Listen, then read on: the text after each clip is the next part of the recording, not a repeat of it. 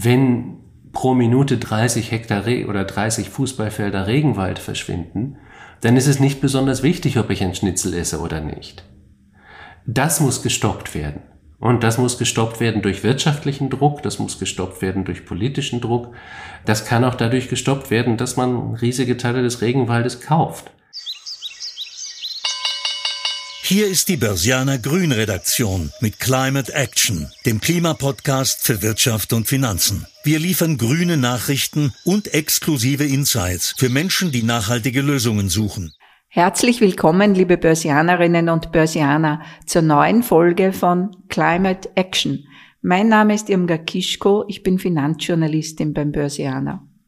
Ja, heute gehen wir der Frage nach, wo sitzen denn die großen Hebel zur Reduktion des CO2-Ausstoßes? Das heißt, ist es jeder Einzelne? Müssen wir äh, aufs Autofahren verzichten, aufs Fliegen?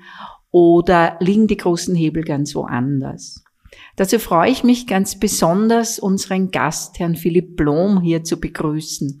Er ist Historiker, Journalist und Buchautor. Und er hat sich sehr intensiv mit der Frage Klimawandel, Auswirkungen auf Gesellschaft, auf Demokratie befasst. Ja, grüß Gott, Herr Blom. Ja, grüß Sie, schön, dass wir da sind. Ja, Herr Blom, Sie haben äh, Geschichte studiert, Sie haben Philosophie studiert, auch Judaistik. Wie kommen Sie zum Thema Klimawandel? Ganz einfach, ich lebe heute. Und man muss sich nur umschauen in der Welt. Wo wir jetzt das aufnehmen, sind wir im späten Oktober. Es sind draußen 20 Grad. Das ist vor 50 Jahren nicht so gewesen. Die Welt ändert sich und sie ändert sich auf eine katastrophale Weise. Und das kann jeder für sich selbst erleben. Und wenn Sie auch nur eine halbe Stunde auf Google verbringen, dann können Sie auch recherchieren, was das wissenschaftlich bedeutet. Und dann irgendwann begreift man als Zeitgenosse, dies ist das große Thema von heute. Und wenn ich mich mit meiner Zeit auch intellektuell auseinandersetzen muss, dann heißt das, ich muss mich jetzt mit der Klimakatastrophe auseinandersetzen. Sie sagen Katastrophe. Wie dramatisch sehen Sie denn äh, die Situation jetzt? Wir bräuchten neue Adjektive. Also sagen wir mal so, halten wir uns an die Zahlen. Es geht hier nicht um persönliche Meinungen sondern es geht um wissenschaftliche Fakten. Letzte Woche ist eine Studie herausgekommen, dass 70 Prozent aller Wirbeltiere verschwunden sind. Und zwar seit 1970, also in den letzten 50 Jahren. Nicht seit vorindustriellen Zeiten, sondern schon seit der Hochindustrialisierung. Es sind fast genauso viele, und das sind jeweils nicht Arten, sondern Individuen, Insekten verschwunden, wie jeder Mensch weiß, der mal eine längere Strecke im Auto fährt und auf einmal seine Windschutzscheibe nicht mehr alle 50 Meter waschen muss im Sommer. Ein einziger Gletscher der Antarktis hat im letzten, in den letzten Jahren sieben Milliarden Tonnen Eis verloren. Und wir zerstören 30 Fußballfelder Regenwald pro Minute, damit wir Palmöl und Soja haben für unsere Produkte. Das ist das Ausmaß der Katastrophe. Und das ist keine moralische Frage. Das ist auch keine, es geht mir nicht darum zu sagen, es ist einfach eine physikalische Frage. Wir verändern Systeme. Und in diesen veränderten Systemen ist Leben schwerer möglich. Unter anderem auch unseres. Es ist deswegen einfach eine Frage der, der, der systemischen Dummheit, dass wir das tun. Aber diese Katastrophe, die fängt langsam erst an und sie ist systemisch. Sie äußert sich auch in plötzlichen Naturkatastrophen. Aber wenn Sie sich vorstellen, zwei, zwei Grad mehr heißt, dass zum Beispiel unsere Städte im Sommer acht Grad wärmer werden, wie wir übrigens gerade jetzt erleben. Ähm, 8 Grad wärmer, stellen Sie sich vor, was das bedeutet für Pflanzen, die irgendwo verwurzelt sind und nicht einfach einen Koffer packen und weggehen können, für Tierarten, die in Ökosystemen leben, die auf einmal nicht mehr funktionieren, für Menschen, die auf einmal keine Landwirtschaft mehr betreiben können, weil die, äh, weil die Landschaft versteppt und dabei spreche ich über Österreich. Und dann sehen Sie, wir haben jetzt gerade Schauen Sie, wir haben gerade eine nicht besonders tödliche Epidemie hinter uns, hoffentlich hinter uns, und einen nicht besonders großen Krieg in der Ukraine. Und wir sehen bereits, dass die Inflation auf 10 Prozent zugeht, dass wir eine riesige Energiekrise haben, dass wir eine potenziell katastrophale Nahrungsmittelkrise haben, dass die Supply Chains nicht mehr so funktionieren, wie sie das sollten. Das haben wir auch mit Covid gesehen. Und dass das ganze System des globalen Handels, das uns so wohlhabend gemacht hat, auf sehr tönenden Füßen steht, weil es im Prinzip ein Gutwettersystem ist, ein System, das sich darauf verlässt, dass nie etwas schief geht. Und wir treten in eine Zeit ein, wo immer mehr schiefgehen wird. Dann sehen Sie den Druck auf die Natur, dann sehen Sie den Druck auf unsere Ökonomien und selbstverständlich sehen Sie damit auch den Druck auf unsere Gesellschaften und unsere Demokratien. Also wenn Sie mich fragen, wie groß ist die Katastrophe, sie ist allumfassend. Äh, das klingt tatsächlich nach, nach sehr, sehr großer Katastrophe. Kommen wir zur Frage, was können wir tun? Jetzt, wenn ich google und äh, eingebe die Worte Klimakrise, Klimakatastrophe und was, äh, wie kann man CO2 reduzieren, kommen ganz viele Seiten als erstes, die sagen, äh, rechnet einen persönlichen CO2-Footprint aus. Ist das jetzt jeder Einzelne? Sind wir die großen Verursacher, wenn wir sagen, wir fahren noch mit dem Auto und nicht ohne E-Auto, sondern mit den äh, fossilen Treibstoffen oder wir fliegen in den Urlaub? Naja, selbstverständlich sind, sind wir das. Wir verbrauchen pro Nase ungefähr 16 Tonnen Rohstoffe pro Jahr. Und das ist fünfmal so viel wie Menschen in anderen Weltgebieten. Also insofern, ja, natürlich sind wir das als Gesellschaften. Wir haben einfach einen Lebensstil gefunden, der sehr luxuriös ist, aber der auf die Dauer nicht zu halten ist, der im Prinzip jetzt schon längst nicht mehr zu halten ist. Aber was Sie ansprechen, hat natürlich auch noch eine weitere, weitere Dimension und da muss man, glaube ich, sehr vorsichtig sein. Einerseits wenn wir alle vegan werden, keine Autos mehr betreten und nie wieder fliegen, wird, der Klima, wird die Klimakatastrophe sich trotzdem vollziehen. Nun ist es so, es ist immer richtig, das Richtige zu tun. Und jedes, jede Tonne CO2, die wir im Boden lassen, die trägt nicht zur Katastrophe bei. Also natürlich sollten wir unsere persönlichen, müssen wir unsere persönlichen Angewohnheiten ändern. Das muss kein schlechteres Leben sein, es ist einfach ein anderes Leben. Dazu gehören Flüge, dazu gehört, dazu gehört alle Arten von persönlicher Mobilität. Dazu gehört aber auch Fleischkonsum und andere Dinge, die wir, die wir machen. Also nur mal als kleines Beispiel. Und ich meine, diese Zahlen, sie klingen so wahnsinnig, aber sie sind ja auch wahnsinnig und darum geht's. Ähm, um, für unseren Fleischkonsum schlachten wir jährlich 88 Milliarden Tiere. Und gleichzeitig wird zum Beispiel in Europa, und das ist, wo jetzt Nahrungsmittelsicherheit ein wichtiges Thema wird, 75 Prozent unserer landwirtschaftlichen Flächen sind für Tierfutter, damit wir dann diese Tiere, das Fleisch dieser Tiere essen können. Also es ist auch nicht besonders effizient und das ist ja schließlich auch etwas, wo es an die eigene Versorgungssicherheit geht.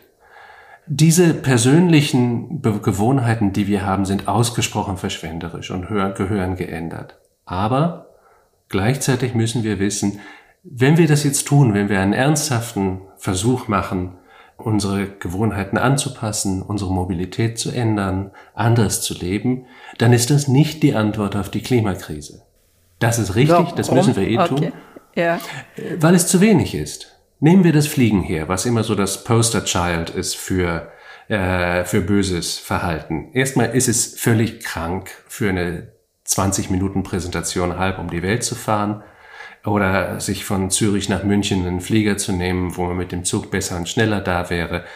Aber der gesamte Flugverkehr braucht zwischen zwei und drei Prozent oder stößt zwischen zwei und drei Prozent des globalen CO2-Ausstoßes aus und ist dafür verantwortlich. Das ist zu viel. Das gehört geändert.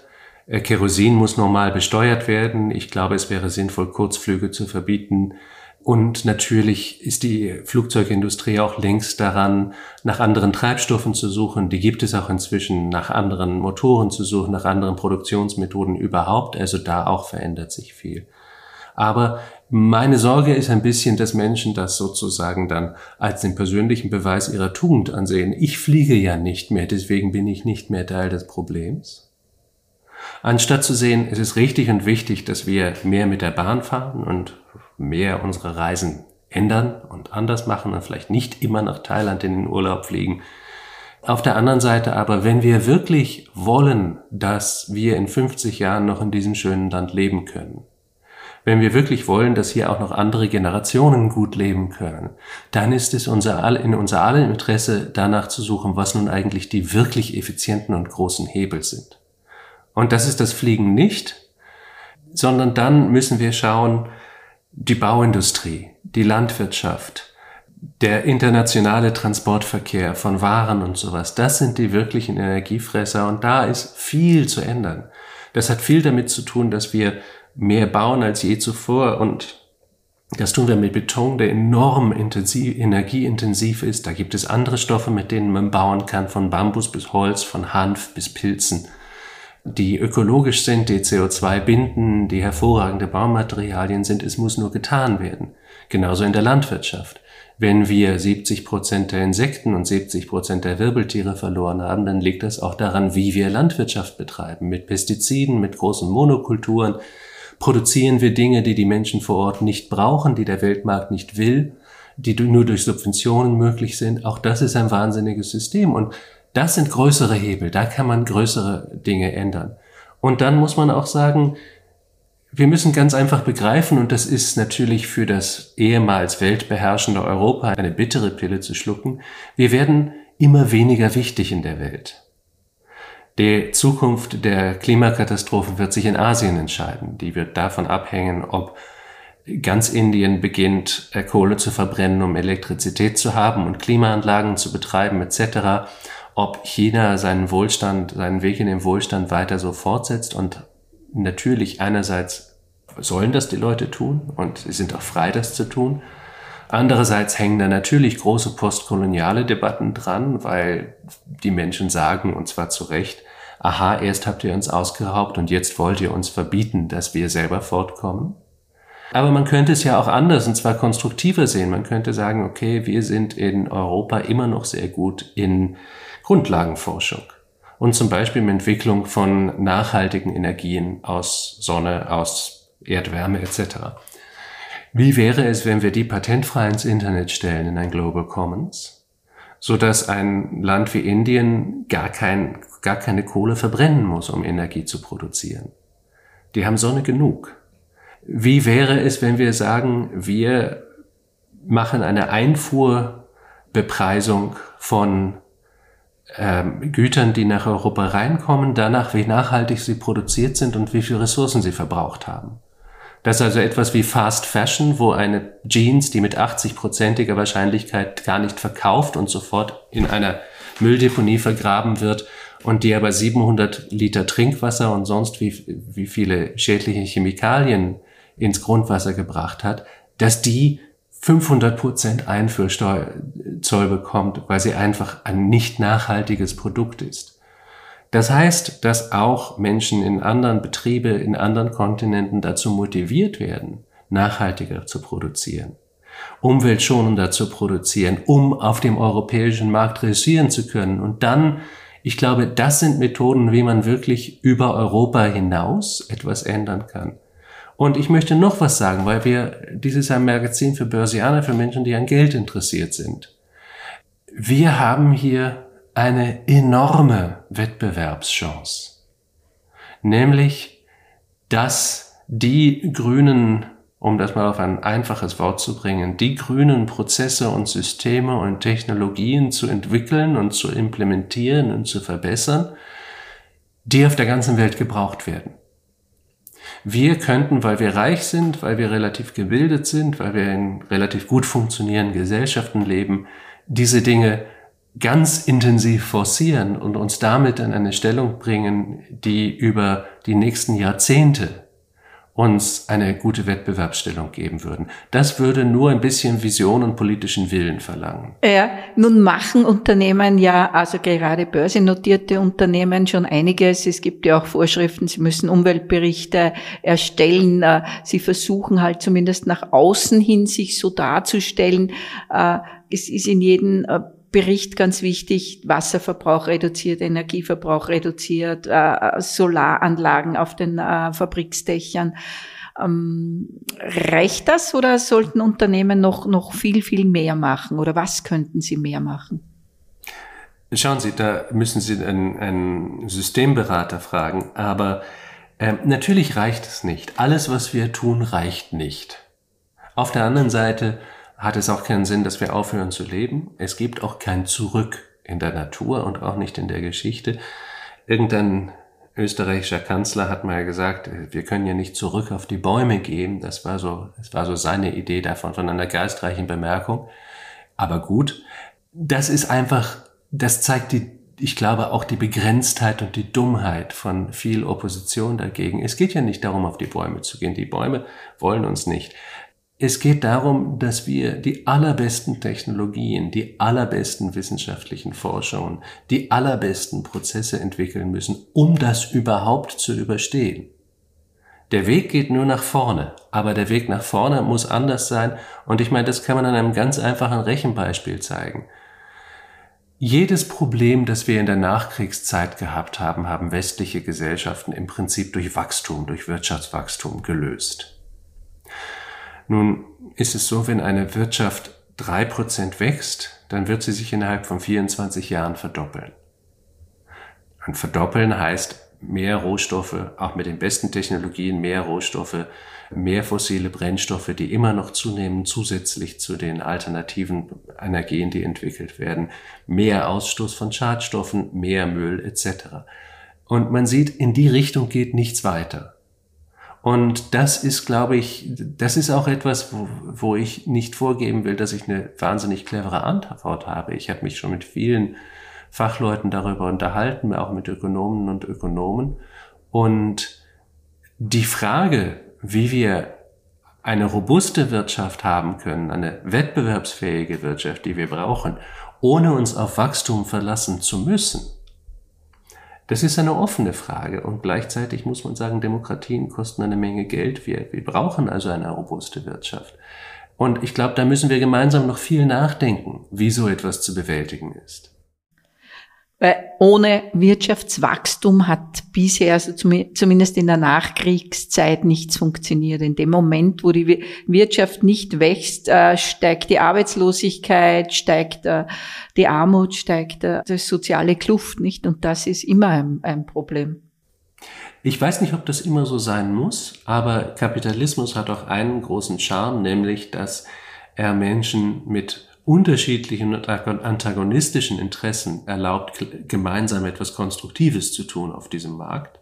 Und das ist ja auch in einem Modell, wo wir plurale Gesellschaften haben, wo wir nicht mehr alle unter einem Kaiser sind und christlich und weiß, sondern wo sich die Welt geändert und äh, diversifiziert hat, vielleicht ein interessantes Modell. Also wir müssen sicherlich daran denken, wie wir wirtschaften, ähm, und was ist genug? Nein, es gibt kein Genug. Aber es gibt ein dauerndes Vorwärtsgehen, es gibt ein dauerndes Suchen danach, wie kann ich meinen Kindern das beste Land überlassen? Und schauen Sie, darum geht es. Es geht ja nicht darum, dass irgendwelche Umweltfreaks uns verbieten wollen, Spaß zu haben. Es geht darum, dass wir ein ganz intimes Interesse daran haben, eine Zukunft zu haben. Aber wenn wir noch einmal zurückkommen, sozusagen auf die Unternehmen, die versuchen, was zu tun, das, was sie tun, ist zu wenig. Das heißt, wir brauchen eigentlich die Politik und zwar ganz, ganz intensiv die EU und die Regierungen, die wirklich sagen, Einfuhrzölle auf nicht nachhaltige Produkte. Oder Carbonbepreisung, sodass dann auch wieder eine, eine Situation von Fairness für Betriebe besteht. Ähm, dass einzelne Betriebe nicht sozusagen weil sie versuchen grün zu werden, sich selbst alle möglichen Hindernisse bauen, um trotzdem noch profitabel zu sein, sondern dass einfach das Carbon bepreist wird, dass Energie anders bepreist wird, dass auch Nachhaltigkeit, Lokalität und sowas prämiert werden, dass wir also eine neue wirtschaftliche Voraussetzungen schaffen, in denen es sich lohnt, nachhaltig zu agieren. Und ich meine, schauen Sie sich nur in Österreich den Tourismus an, wie der sich verändern wird. Wintersport wird immer aufwendiger, weil es alles von künstlicher Beschneiung inzwischen abhängt, weil eben die Winter uns weggehen. Aber gleichzeitig ist es natürlich auch ein Massentourismusmodell. Vielleicht wäre es ja sinnvoll zu sagen, wenn jetzt Menschen ohnehin ihre Reisegewohnheiten verändern müssen, auch zum Beispiel wegen des Fliegens, dann wäre es sinnvoll, eine andere Art von Tourismus in Österreich zu entwickeln. Das passiert übrigens letzt, längst auch schon. Aber dass ein nachhaltigerer, etwas luxuriöserer, etwas achtsamerer Tourismus, der sich zum Beispiel mehr mit der Landschaft auseinandersetzt, der mehr Interesse auch weckt für die Menschen an, an dem Land selbst, das scheint mir ein, ein gutes Modell zu sein und da muss es keine Verlierer geben. Ja, das, äh, wie Sie sagen, das passiert. Es sind mehr Leute in Österreich unterwegs, aber äh, nachhaltig sehe ich das bis jetzt noch nicht. Nein, aber es gibt, es gibt bereits Betriebe, die das versuchen und die das ja. propagieren, aber es ist natürlich noch minoritär, weil es immer noch einfacher ist, anders Geld zu machen und sozusagen den ausgetretenen Pfaden zu folgen aber diese ausgetretenen Pfade führen wirklich in kurzer und nicht in langer Zeit in die Katastrophe. Darf ich jetzt kurz zu unserem Word Rap, also die, den Zwischenteil übergehen? Börsianer Klima Word Rap. Wenn ich das Wort Klimawandel höre, denke ich als erstes an? Es wird ein bisschen wärmer, das ist ganz angenehm. Deswegen gebrauche ich Klimakatastrophe. Wenn ich reise, fahre ich mit der Bahn. Meine Lieblingsthemen bei Vorträgen sind bei Vorträgen, die ich halte? Ja. Ach, ich würde gerne über alte Geigen sprechen, aber das tue ich eigentlich nie. Ich spreche über die Klimakatastrophe oder ich spreche über philosophische Themen. Wir haben jetzt schon äh, den Transformationsprozess angesprochen. Es ist ja schon etwas im Gange, nicht? Also wir sehen immer mehr Solaranlagen auf Dächern, wenn wir durchs Land fahren. Windräder werden gebaut. Die Menschen überlegen, äh, mit welchen Systemen sie besser heizen, wie sie Energie äh, produzieren. Die Unternehmen überlegen, äh, wie sie von Fossilen wegkommen. Wie bewerten Sie diesen Transformationsprozess, der bis jetzt stattfindet? Er ist wichtig, er ist ein wichtiger Anfang, aber es ist ein bisschen so, als würden Sie sagen, da kommt ein Tsunami und wir haben uns jetzt entschlossen, wir werden jetzt mal Sandsäcke produzieren. Das ist alles ein Tropfen auf den heißen Stein. Und ja, es ist wichtig, dass wir das anfangen, aber wir müssen einfach sehen, die Natur wartet nicht, bis wir uns umgestimmt haben. Diese Transformation vollzieht sich und wissen Sie, wir sind in einer ironischen Situation. Wir haben die Technologien, die es bräuchte, um das zu ändern. Wir haben die Ideen für, für wirtschaftliche Abläufe und Prozesse. Wir haben sogar die Idee für eine Reform unserer Demokratie, die sehr wichtig ist darin, weil die Entscheidungsstrukturen, die wir im Moment haben, mit Politikerinnen und Politikern, die für vier Jahre gewählt werden, sind notwendigerweise auf kurzfristige Entscheidungen ausgerichtet. Wir bräuchten eigentlich ganz andere Strukturen. Auch dafür gibt's Möglichkeiten. All diese Sachen, all diese Angebote bestehen und sind auskalkuliert und warten darauf, angewendet zu werden. Aber wir fühlen uns, wir fühlen uns noch immer wohler im alten System. Wissen Sie, wer bremst? Es ist ganz einfach. Die Politikerinnen und Politiker haben kein Interesse, das zum Zentrum ihrer Agenda zu machen, solange wir sie nicht dazu zwingen. Die Politik handelt ganz marktkonform, die sehen uns als Kundinnen und Kunden und bieten uns halt äh, zumindest die Illusion an, dass sie unsere, dass sie unsere Anforderungen, unseren Anforderungen entsprechen, unsere Forderungen erfüllen. Wenn diese Forderung, wenn unter diesen Forderungen keine radikale Transformation ist, dann warum sollten sie das dann auch anfangen? Hm. Nun gibt es die Bewegung der Jungen, die Friday for Future, die sind doch eher in diese Richtung und fordern eine radikale Transformation. Sind sie zu wenig, zu schwach, äh, dass sie etwas bewirken können? Sie haben ja schon sehr viel bewirkt. Es ist eine wahnsinnig wichtige Bewegung. Und sie hat schon, ich meine, wenn sich alle ihre Hörerinnen und Hörer, die jetzt an diesem Podcast zuhören, erinnern an die Gespräche, die sie mit ihren Kindern, Neffen, Nichten etc. geführt haben, nachdem Greta Thunberg aufgetreten ist, dann werden sie merken, wie viel das verändert hat. Natürlich ist es keine ausreichend große Bewegung. Erstmal ist es überwältigend eine Bewegung von Menschen, die noch nicht an den großen Hebeln der Wirtschaft sitzen. Zweitens ist es auch eine Bewegung von jungen Leuten, hauptsächlich aus der Mittelklasse. Die geht also nicht durch die ganze Gesellschaft. Aber sie verändert das Bewusstsein und das ist ganz wichtig. Schauen Sie, die Sache ist ja, Gott sei Dank ist die Zukunft noch nicht geschrieben. Das ist noch ein offenes Buch. Und wir haben schon gewisse Weichen gestellt, wo es hingeht oder wahrscheinlich hingeht. Aber wie diese Geschichte weitergeht, das liegt an uns. Und natürlich ist es nie genug, aber ehrlich gesagt, nichts im Leben ist jemals genug. Aber muss ich an den großen Hebeln der Wirtschaft sitzen, um wirklich etwas zu verändern? Nein, Sie müssen nicht dran sitzen, aber Sie müssen zumindest Zugang dazu haben. Wenn, wie gesagt, wenn Sie selbst alle möglichen richtige Dinge tun, dann ist das gut, dann tun Sie das Richtige. Aber dann, damit wird diese Katastrophe noch nicht verlangsamt. Damit wird diese Katastrophe, damit haben wir noch nicht es geschafft, uns an diese Katastrophe erfolgreich anzupassen.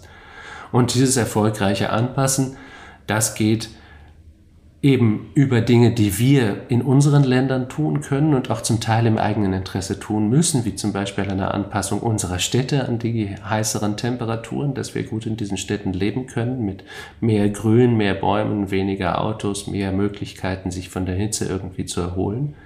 Aber letztendlich kann es nur transnational und letztendlich kann es nur international funktionieren, dass diese Sachen gemacht werden. Wenn pro Minute 30 Hektar Re oder 30 Fußballfelder Regenwald verschwinden, dann ist es nicht besonders wichtig, ob ich ein Schnitzel esse oder nicht. Das muss gestoppt werden. Und das muss gestoppt werden durch wirtschaftlichen Druck, das muss gestoppt werden durch politischen Druck.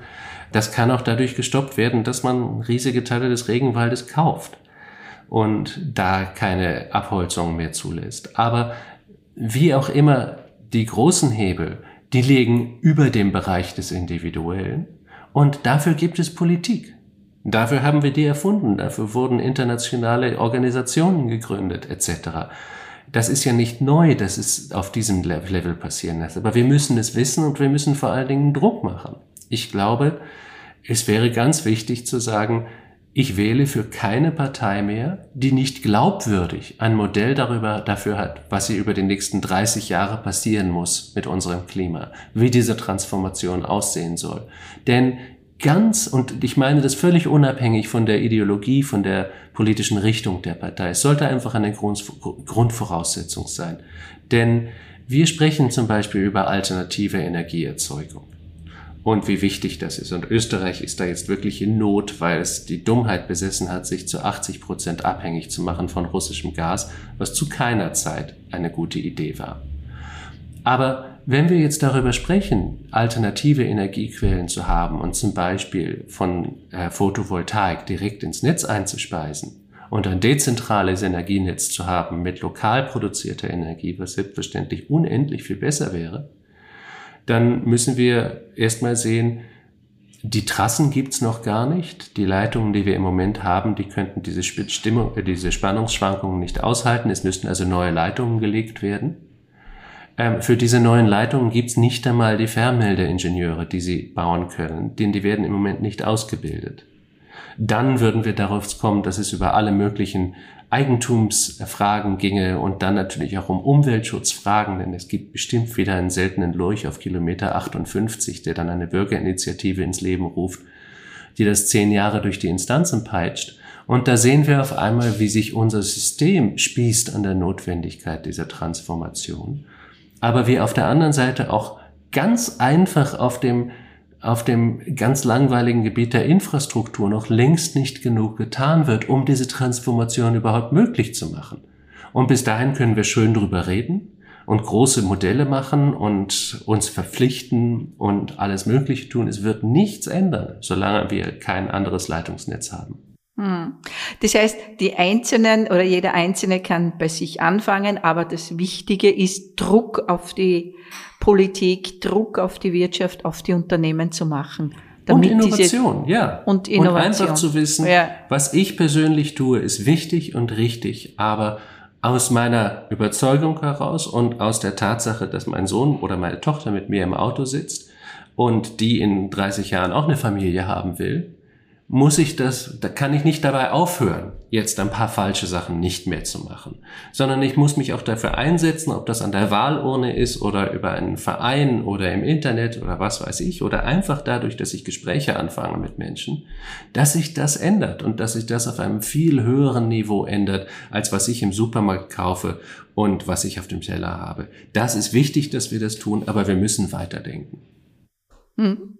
Okay, dann würde ich langsam zum Schluss kommen und Sie noch die grünen Renner oder Penner fragen.